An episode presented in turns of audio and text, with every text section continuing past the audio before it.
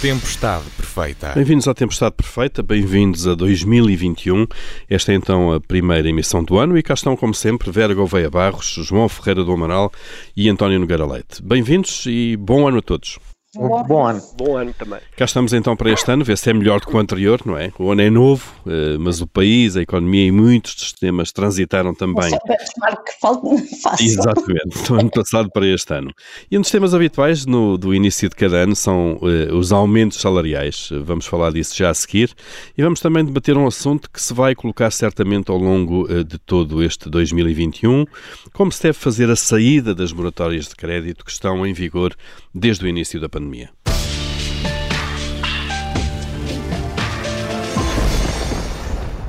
Mas vamos então começar pelos aumentos salariais. Está decidido, o salário mínimo aumenta 30 euros por mês para 665 euros. Na função pública, os salários mais baixos vão aumentar também para 665 euros. Neste caso, o aumento é de 20 euros. E os salários até 791 eh, euros do Estado têm um aumento de 10 euros. Vera Gouveia Barros, eh, nestes temas há sempre aqui questões de copos meio cheios, copos meio vazios. São pouco, eh, os salários são muito baixos, mas a produtividade também. Eh, estes aumentos fazem sentido? Deviam ser maiores? Eh, são exagerados? Eh, como é que olha para isto? De facto, salário, os salários em Portugal são, regra geral, baixos. O mínimo é baixo, o médio é baixo, o mediano é baixo e estão todos muito próximos, o que revelam uma, uma grande assimetria na, na distribuição dos mesmos. E, mas, mas, também é verdade que a produtividade é baixa, esse é aliás um dos grandes problemas que nós temos e, e, e enquanto não resolvermos essa questão teremos sempre problemas em, em conseguir crescer economicamente. Ora, hum, nestas, nestas discussões uma, um, um tópico que naturalmente surge sempre é a questão entre o salário mínimo e o efeito que isso tem no, no emprego. Por um lado, há quem defenda que se determinadas empresas não conseguem sustentar aqueles salários mínimos que mesmo assim são tão baixos, então não faz sentido que estejam no mercado, é porque não são suficientemente competitivas. E de facto podemos dizer que as, que as subidas de, de salário têm eh, feito um, uma limpeza, se quisermos, dessas, dessas empresas, mas na conjuntura atual em que as empresas estão a passar por dificuldades tão grandes que nada têm a ver com a sua capacidade, com a sua competitividade, parece-me que estar a aumentar salários, o custo do trabalho vai vai ser um ónus demasiadamente pesado sobre, sobre elas. Por outro lado, também há sempre aqui um discurso entre a, a relação negativa que, que, que existe que existe sobre, ou não, sobre subidas de salário mínimo e depois o efeito que isso tem, que isso tem no emprego e muitas pessoas têm usado os dados dos últimos anos, excluindo 2020, para mostrar que essa relação negativa não existe, porque eu tenho aumentado o salário mínimo e não tenho tido o desemprego a crescer, bem pelo contrário. Ora, isto normalmente ignora aquilo que nós economistas chamamos o ceteris paribus, ou seja, eu estou a mexer no salário mínimo, mas para eu averiguar o efeito que ele tem sobre o nível de emprego, eu teria de manter tudo o resto constante. Ora, Isso o resto não, existe, não está é? constante. Isso não existe. Isto é como eu começar a comer uma tablete de chocolate dia sim, dia não, mas entretanto também passei a ir ao ginásio todos os dias e no fim vou concluir, olha, afinal o chocolate até faz perder peso. Não, é, o que eu tenho de perguntar é, se eu não tivesse ido ao ginásio, a ingestão daquela tablete de chocolate em dias alternados, que peso é que eu teria? Ou então, se uh, eu não tenho ingerido uh, eh, um, melhor ainda, se eu não tenho ingerido a tablete de chocolate, com esta mudança de introduzir o, o, ginásio na minha rotina diária, quanto peso é, é, que eu teria perdido e, e, quanto mais faça aquilo que eu perdi estando a comer o chocolate. Ou seja, nunca, é nunca, nunca saberemos, assim. Vera, nunca saberemos o que é que aconteceria à evolução do emprego e do desemprego eh, eh, se não tivesse havido aquelas mudanças nos salários mínimos. Saber com certeza não podemos, mas podemos fazer, mas podemos fazer estimativas e, e, e, quem trabalha em economia do trabalho sabe, sabe certamente olhar olhar para isso e ver os vários fatores, como é que explicam a evolução no, no mercado de trabalho. Hum. Depois há aqui outras coisas que, e eu até já falei, salvo erro disto, a propósito setores específicos, em que é interessante ver como é que o salário mínimo, a subida do salário mínimo, que impacto tem no salário médio, que impacto tem no salário mediano. Se provoca arrastamento para ali acima, não é? Se provoca arrastamento, se não provoca, e até que ponto é que isso pode estar relacionado com, uh, com questões de monopsónio, ou seja, daquelas empresas se comportarem como monopolistas no, no trabalho que compram. Que são elas que definem o preço, no fundo, não é? Que, sim, que me parecem questões importantes e essas mais estruturais. Uh, Deixa-me só largar aqui. Em síntese, eu diria que nesta conjuntura estar a aumentar salário mínimo não é uma boa ideia e espero, embora compreenda um, que os salários são baixos e que as pessoas vivem com dificuldades, atenção, mas tenho receio do efeito que isso possa ter. Por causa da conjuntura. Ainda pior, por causa hum. da conjuntura. António Nogueira Leite, também sobre este tema, como é que olha para estes aumentos dos salários mínimos? Uh, bom, a minha posição é genericamente concordante com, com a da Vera. Uh, nós temos que ter em conta que, enfim, os salários em Portugal são, na verdade, bastante baixos, o salário mínimo é baixo, mas também a nossa produtividade é bastante baixa. Uh, neste pano de fundo, uh, olhar para o efeito do aumento do salário mínimo, sendo que se não houvesse nenhuma restrição, bem, também não eram necessários economistas ou gestores, mas se não houvesse nenhuma grande restrição, nós poderíamos sempre dizer que todos estamos de acordo com o aumento do salário mínimo e, e teoria, eu acho que a maior parte das pessoas gostariam de um país em que os salários fossem maiores, a riqueza fosse melhor, maior, tudo tivesse de alguma forma uh, mais, mais próximo daquilo que era o nosso ideal de funcionamento. Uh, uh, mas a verdade é a seguinte: é que, enfim, os, os clássicos diziam que quando se aumentava o salário mínimo havia sempre pessoas que perdiam o emprego. Uh, o que muitos estudos têm revelado, estudos empíricos no, nos últimos anos, é que uh, quando as economias estão em crescimento, uh, eu posso ter aumentos de salário mínimo e mesmo assim ter aumentos de emprego. Ora, esta não é claramente a situação em que nós estamos. Nós estamos numa situação para a qual não existe evidência empírica de que o aumento de salário mínimo não possa produzir dificuldades e não possa produzir algum desemprego em função disso. Uh, Isso por causa da eh, conjuntura muito especial que atravessamos, não é? Uh, por causa da conjuntura em que estamos. acontece também que o governo e, e, os, e, os, parceiros, mas o governo também aqui, parece ter esse medo. Por isso é que encetou um programa em que aumenta o salário mínimo, mas depois tem compensações nas contribuições para a segurança social, tenho, tenho, tenho uma espécie de um financiamento de parte da TSU. Ora bem, eh, isto é uma confusão total, porque, eh, na verdade, eu estou a tomar aqui uma medida que eu penso que não é oportuna no momento atual, apesar do desígnio global de aumento a prazo do, do, dos salários, havendo condições para o fazer, e, e, portanto, o que está a fazer é que há uma, lança-se uma medida com a convicção, ou pelo menos sinais muito claros de que existe uma convicção de que isso vai ter um impacto negativo que é preciso colmatar através de uma segunda medida. Hum. Portanto, estamos mas, claramente. Mas, António, aí estamos a colocar os contribuintes a financiar uma parte do aumento, claramente. Claro, claramente, não. Isto é, isto é, claramente. Eh, isso não, não tem dúvida nenhuma. E, portanto, a pergunta que se põe é: eh, para além, eh, se não houvesse compromissos que têm a ver com a configuração específica das maiorias que o governo vai tendo de fazer para continuar a governar, se sozinho faria, tomaria esta medida. Eu tenho dúvidas que o tomasse, e uma questão mais importante ainda é Uh, se faz sentido neste momento. Eu acho que neste momento não faz sentido. Pela conjuntura. Uh, pela conjuntura específica em que estamos, porque de facto não existe nenhuma evidência que leve a que aquilo que é o que nós retiramos uh, do, dos modelos mais simples possa ser de alguma forma, enfim, matizado pelo facto de, estando a economia a crescer, eu posso aumentar o salário mínimo e ainda assim ter mais emprego. Não uhum. é certamente o caso agora e, portanto, numa altura em que o desemprego é grande e em que não é maior, porque também existem apoios estatais que fazem com que esse desemprego não aumente, temos a ver nomeadamente com a, enfim, toda a legislação que saiu relativamente ao apoio ao emprego e aos layoffs, o que é que acontece? Acontece que estamos basicamente a pôr os contribuintes uh, a criar uh, ou a financiar uma situação que é um pouco uh, artificial, porque nós estamos a aumentar o salário mínimo sabendo que não temos condições para o fazer e, portanto, financiamos as empresas para o fazerem. João Ferreira do Amaral, perguntava-lhe também como é que olha então para estes equilíbrios que estão sempre em cima da mesa quando se fala disto.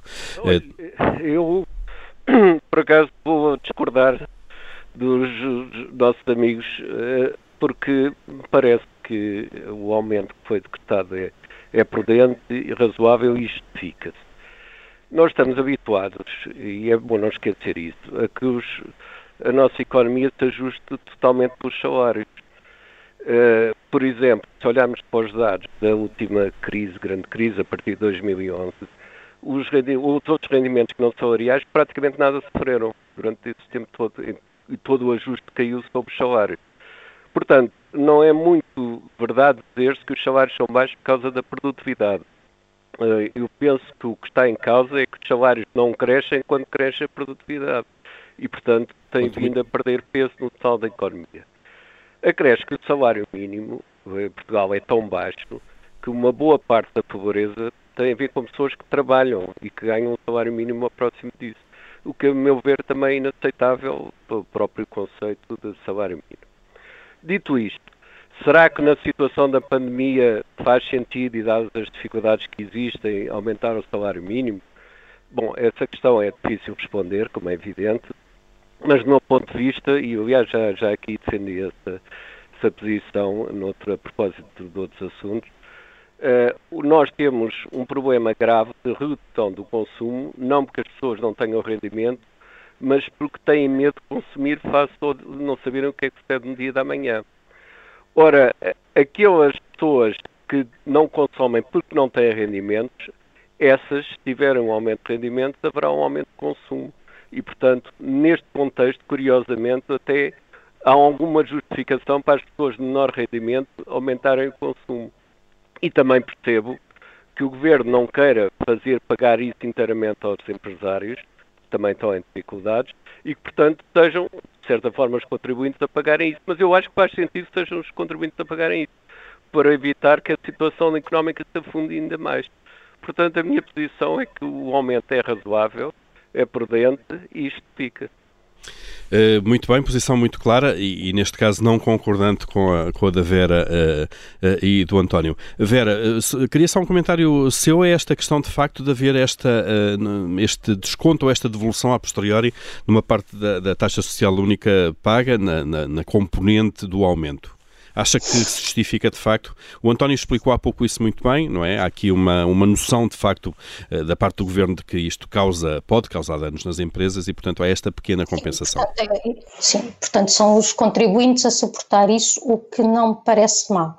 Aliás, eh, a discussão da, da, taxa social única já, já vem desde os tempos da Troika, era, era uma das medidas, é, é uma das medidas proposta pela, pela OCDE, precisamente que se desonere uh, o, o trabalho através da taxa social única. Aliás, Aliás foi uma das medidas é, mais polémicas essa, do tempo da Troika. Essa medida, marca, essa medida marca uma grande diferença uh, marca um ponto de ruptura na relação que os portugueses tinham com o governo da altura, em meu entender, porque aquilo que na altura se fez foi tentar transferir uh, a, a taxa social única dos empregadores para os trabalhadores, quando aquilo que é a proposta das instituições internacionais é que esse, a, a, compensação do, do, desagravo do trabalho seja feita por via do consumo. O que sucede é que Portugal tinha uma taxa de IVA que já não lhe permitia aumentar eh, para compensar a descida da, da, taxa social única e, portanto, a solução que foi apresentada na altura era aquela com o, o, o efeito que se previa. Uh, mas, o efeito uh, social mas, e de contestação, mais, claro. Sim, mas mais uma vez voltamos a um tema que eu acho que tem algo de estrutural e não de conjuntural. Portanto, tentarmos aqui perceber como é que também a fiscalidade tem uh, impactos uh, sobre o funcionamento da economia. Muito bem, fechamos aqui esta nossa primeira parte, voltamos já já a seguir para o Comitê de Crédito para outros assuntos.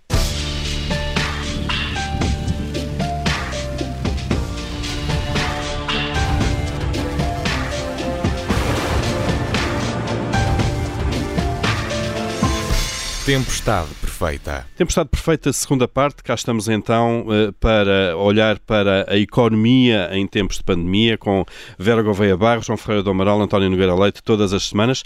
E vamos, como habitualmente, abrir aqui já o nosso Comitê de Crédito, eh, o espaço em que todas as semanas eh, chumbamos ou aprovamos ideias, propostas, medidas que vão aparecendo por aí. Abrindo o Comitê de Crédito, desta vez por António Nogueira Leite, Pergunto-lhe, António, qual é uh, o tema ou o dossiê que, que, que aprova uh, esta semana?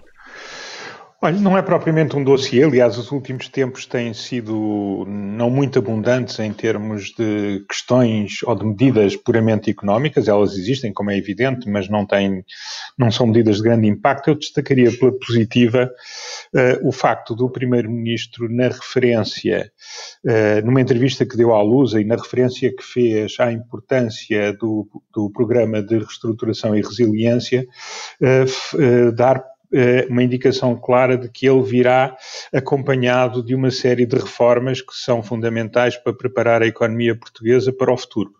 Eh, eu acho que isto é muito positivo, vai um bocadinho contra declarações anteriores do Primeiro-Ministro, em que ele, enfim, referiu que, os, que alguma, agora termos dele, alergia às reformas estruturais, eh, mas parece-me que esta sua nova posição é, é, é, é a posição correta e, aliás, é a posição da União Europeia nós não vamos atirar dinheiro à economia, nós vamos atirar dinheiro para que as economias se tornem mais resilientes e se tornem uh, e possam progredir na saída desta, desta recessão tão profunda.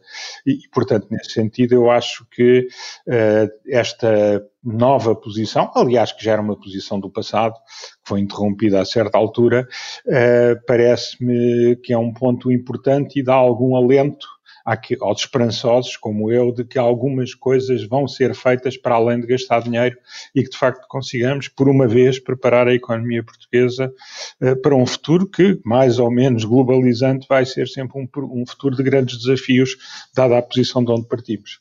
Nota positiva então para, para essa posição agora do Primeiro-Ministro. João Ferreira do Amaral, o que é que uh, aprova esta semana? Bom, eu aprovo a forma como foram estabelecidos os critérios da vacinação prioritária, e porque isso tem muita importância para o funcionamento da sociedade, da economia em particular, e portanto penso que foi dado prioridade a que o pessoal de saúde e o pessoal essencial de outros serviços, como Forças Armadas, Forças de Segurança, etc., fosse vacinado, e isso parece-me importante porque é essencial para que funcionem os mecanismos básicos da economia. Uh, fiquei, eh, como sempre, uh, um pouco surpreendido negativamente por algumas, alguns aforamentos demagógicos que têm sido feitos sobre esta matéria, mas penso que no essencial tem-se mantido aquilo que é um caminho certo. Então, aqui nota positiva para as prioridades definidas pelo plano de vacinação. Vera Gouveia Barros, do, do seu lado, aqui é que dá a luz verde esta semana?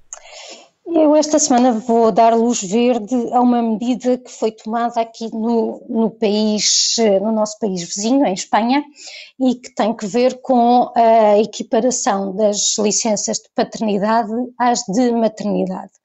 Isto é, eh, era uma coisa que já vinha sendo feita paulatinamente e agora, a partir de, de, do dia 1 de janeiro, as licenças de, das mães e dos pais pelo nascimento de um filho passam a ser eh, equiparadas em 16 semanas, sendo que os pais eh, têm-nas com a remuneração a 100% e não as podem transferir. Portanto, se o pai não gozar a licença, ele não pode passar aqueles dias para a mãe.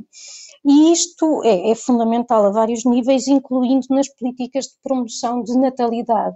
Nós tivemos já a experiência com os países do norte da Europa, em que estas políticas passaram precisamente pela redução da desigualdade de género.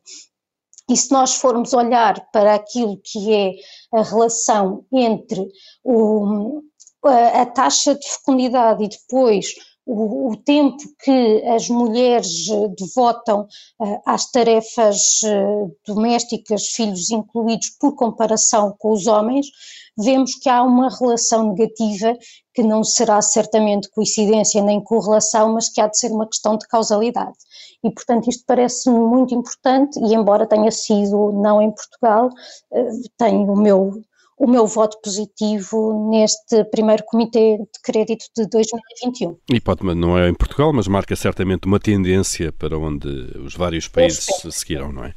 Uh, passando agora aqui às, aos chumbos ou às bolas vermelhas, se quisermos, António Nogueira Leite, o que é que merece o seu uh, protesto ou a sua reprovação esta semana? Bom, isto não é uma reprovação a ninguém, é mais uma constatação de uma situação complexa em que nós estamos e que tem a ver com, uh, não com os números de ontem da, da, da, de, de, novos infectados detectados. O ontem já agora é eh, quarta-feira. É quarta-feira. Da primeira semana do, do ano. Uh, em que se falou na passagem dos 10 mil, porque como nós sabemos há muita variabilidade, temos que olhar para médias móveis de, de, vários dias, agora já não são só os economistas e os estatísticos a olhar para médias móveis, já toda a gente olha para médias móveis, o que é bom, é um aumento da cultura estatística dos portugueses, uh, mas o que é facto aqui é que uh, temos dois efeitos, temos um efeito que conhecemos e que vamos conhecendo melhor, que é o da abertura sobre os quais houve um grande consenso, eh, algum receio, mas algum, um consenso grande eh, por altura do Natal, eh, em que se fez um grande apelo à responsabilidade individual e, e depois também estas, esta nova variante que não sabemos há quanto tempo cá está, sabemos que já cá está, não sabemos qual é que é a sua prevalência, mas os dados que temos tido nos países onde ela é prevalente, seja o, o Reino Unido, seja agora a Irlanda, que já está com uh, números pandémicos mais graves do que uh, o Reino Unido, a partir de um número relativamente baixo uh, no princípio de dezembro, mostram-nos que, de facto, provavelmente não, o país não deveria esperar pela próxima semana para começar a tomar medidas adequadas uh, à redução uh, da, enfim, da expressão pandémica, exatamente por uma razão, é que uh, tudo isto é mau, mas há uma coisa que é muito má, que é uma, enfim, a, a, ultrapassagem da capacidade do Serviço Nacional de Saúde e do sistema de saúde como um todo para tratar as pessoas que fiquem doentes. Eu acho que se nada for feito uh, com inteligência e com eficácia, isso vai acontecer ainda durante este mês. Ainda temos uh, eleições presidenciais dia 24 e, portanto, é mais o cenário negativo Hum. do que a medida negativa, porque eu não vou chumbar o vírus, ele infelizmente está cá e nós temos que. Pudéssemos nós fazê-lo e tínhamos feito, não é? Claro. Exatamente. Uh, João Ferreira do Amaral, o que é que merece também o seu reparo negativo esta semana? Sem, sem surpresa, é, é o mesmo. E eu penso que será geral para toda a gente que na situação complicada que se está agora a desenvolver relativamente aos contágios, uh, isso toma uh, uma dimensão tal que todo o resto fica para segundo plano. Portanto, o, o, que eu posso desejar, e penso que o Governo está, está consciente da matéria, é que haja medidas eh, mais apertadas, inevitavelmente, eh, e concordo com, com o António, eh, e penso que será, como disse há pouco, essencial manter como na prioridade os serviços a funcionar, porque em última análise é isso que sustém a própria sociedade. Claro, uh, portanto, aqui também uh, a nota negativa dos números da evolução da, eh, da, da pandemia, no fundo. Vera Gouveia Barros, o que é que chumba esta semana? Eu esta semana chumbo a portaria 262-2020, que foi publicada em novembro e que entrará em vigor daqui a cerca de um mês, porque havia 90 dias após a sua publicação, e, e que, que, é uma portaria que já foi publicada, portanto o meu chumbo não sei até que ponto fará alguma coisa. Sim, vai entrar em vigor, mas já agora o que é que nos dizia? É, pronto, é isso que eu vou explicar e o porquê. Ele vai estabelecer as condições de, de funcionamento para os estabelecimentos de alojamento local. E falo com efeitos retroativos, ou seja, quem já está no mercado vai ter um prazo de adaptação. No caso dos hostels, isto impõe uh, alguns requisitos uh, particularmente apertados, até por comparação com outras formas de, de, alojamento, por comparação com os requisitos que são colocados uh, noutros países da Europa, e portanto, num ano em que, que, que o turismo sofreu, após um ano em que o turismo sofreu, como nós sabemos, uh, vem, vamos criar aqui em 2021 uma tempestade perfeita para este setor, colocando-lhe requisitos que vão implicar para eles uh, grandes, grandes encargos uh, e alguns mesmo possivelmente não serão capazes de, de, se adaptar, não só porque não têm as condições financeiras para o fazer, mas porque até funcionam em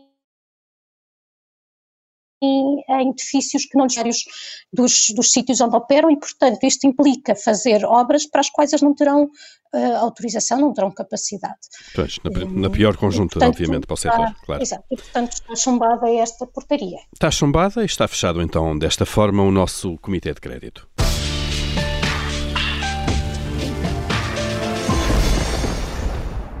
Vamos então, ainda temos uh, cerca de 10 minutos para fechar o programa. Pedia-vos alguma brevidade agora neste tema. Vamos falar então das moratórias de crédito que estão em vigor. Neste momento o regime foi sendo prolongado e agora pode haver adesões até o dia 31 de março deste ano. Uh, isto para moratórias podem ter um período até de 9 meses, isto é, uh, contada a data da adesão, isto é, no limite podem suspender pagamento de financiamentos até ao final do ano. Bom, e a questão que vai ter que se colocar, já se começa a colocar, é como é que se vai fazer a saída deste regime, como é que se processa o phasing out uh, e que impactos aqui se terá uh, em empresas, famílias uh, e na própria banca. Marcelo Rebelo de Sousa, num dos debates dos últimos dias, sugeriu que houvesse aqui um período de, que pode ir de 3 a 4 anos para o pagamento destes, destes empréstimos que ficaram aqui, no fundo, sem, sem, sem pagamento de juros e de, e de, e de capital.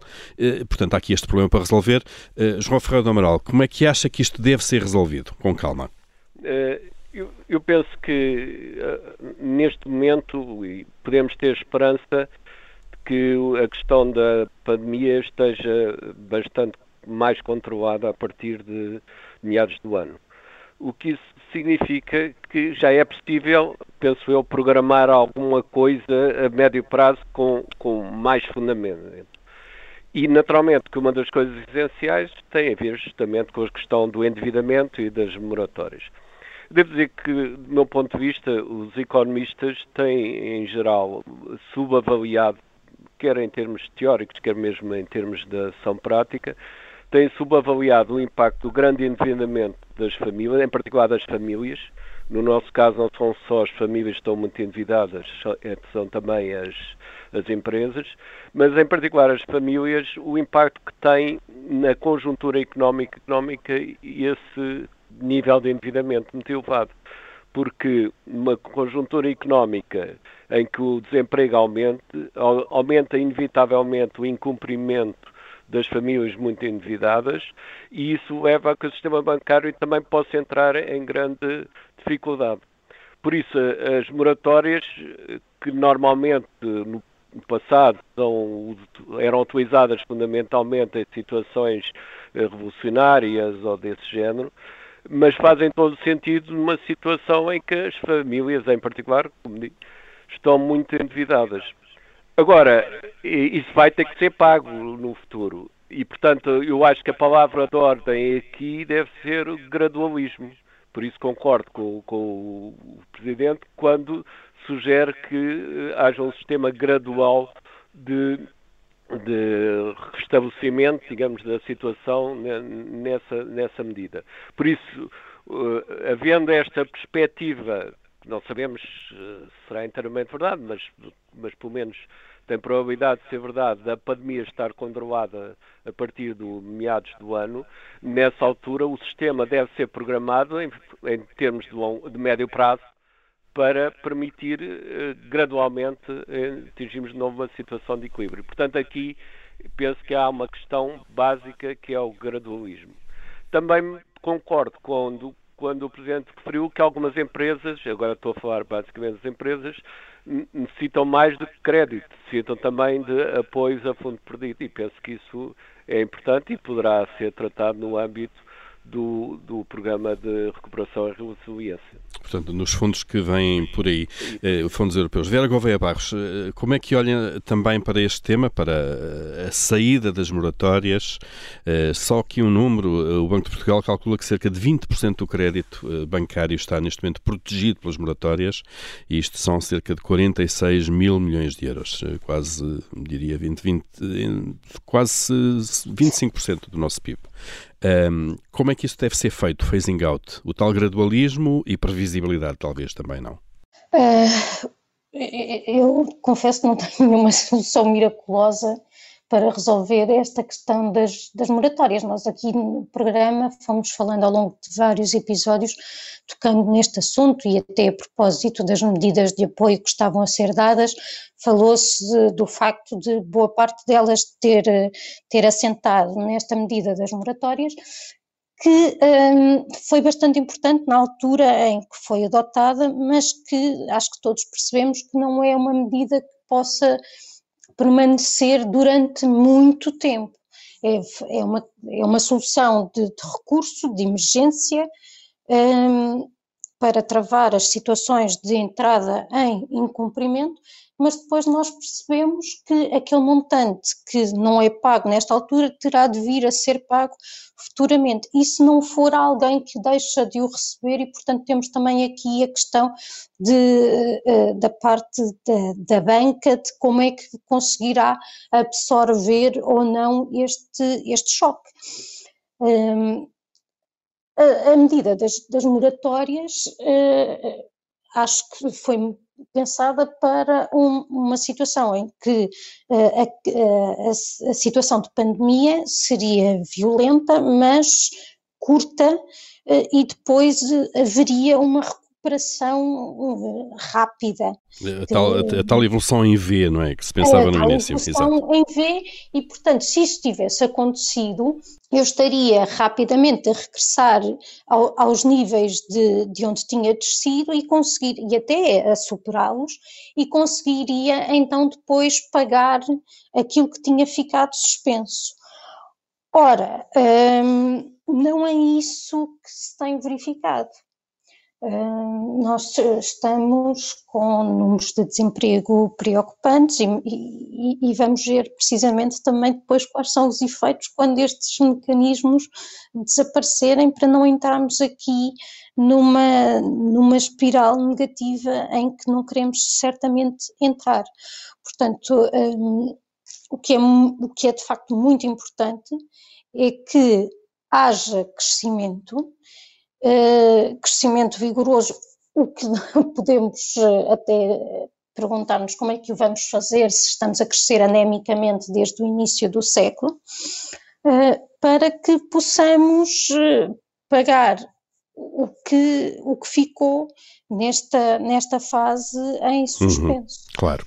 E nesse, nesse aspecto, novamente, o, o, alerta de que o dinheiro que irá chegar vindo de Bruxelas, mas que atenção, ele em Bruxelas não cresce nas árvores tal como não cresce aqui, uh, convém sempre lembrar isso, seja bem aplicado para que, se, para que tenha um efeito verdadeiramente multiplicador. António Carolete, pedia-lhe telegraficamente, estamos a chegar ao fim do nosso tempo, já não vamos à rubrica se eu mandasse, telegraficamente que nos uh, dissesse também como é que nós fazemos esta saída de facto do, do regime de moratórias. Uh, ora bem, este problema é um bocadinho mais complexo uh, do que à primeira vista parece, porque, bem, por um lado é verdade que temos muito mais moratórias em percentagem do total de crédito que a generalidade dos, dos outros países, Uh, há um, enfim, os números da, da, Autoridade Bancária Europeia e do Mecanismo de Supervisão falam que apenas Chipre terá um número maior do que Portugal e falam para Portugal um número um bocadinho maior que o Banco de Portugal, mas imagino que o Banco de Portugal, estando mais próximo, uh, saiba melhor, 20% já é uma brutalidade. A questão aqui é que uh, não depende apenas das autoridades nacionais. por um lado, há aquelas questões que foram, que foram já referidas, que é muitas das empresas poderão não estar em condições no final das moratórias para fazer face ao serviço da dívida sem uh, reestruturações dessa mesma dívida. Uh, algumas famílias foram tiveram, enfim, elementos que foram para o desemprego e também não conseguirão, sem reestruturação, fazer o serviço da dívida. Portanto, tudo isto vai gerar incumprimentos e vai ser também muito importante como é que o, o mecanismo, como é que o BCE vai tratar este tema. No, nos bancos, na contabilidade dos bancos. Exatamente, nós não podemos unilateralmente uh, uh, fazer uma transição do regime de moratórias sem que haja, uh, enfim, a contrapartida regulamentar relativamente a isso, porque se nós o fizermos e a regulamentação estiver na mesma, na verdade o que nós estamos a falar é de formas de incumprimento e de reestruturação que têm penalização em termos do capital dos bancos. Portanto, é um tema amplo e que vai muito para além da capacidade das autoridades nacionais de decidirem nesta questão. E, portanto, vamos, vamos seguramente acompanhar este tema ao longo de, de, deste ano, porque vai estar sempre em cima da mesa. Eh, uma palavra só, António, mesmo. E, e, e, dos próximos, não é só este ano, infelizmente. Exato, vai-se prolongar. Uh, ficamos por aqui, não temos mesmo tempo agora para o, esta semana para o Senhor Mandasse. Seguramente voltaremos a esta rubrica uh, na próxima semana. Uh, Despedimos-nos então até à próxima semana. João Ferreira do Amaral, Vera Gouveia Barros, António Nogueira Leite, cá estarão então para mais uma Tempestade Perfeita.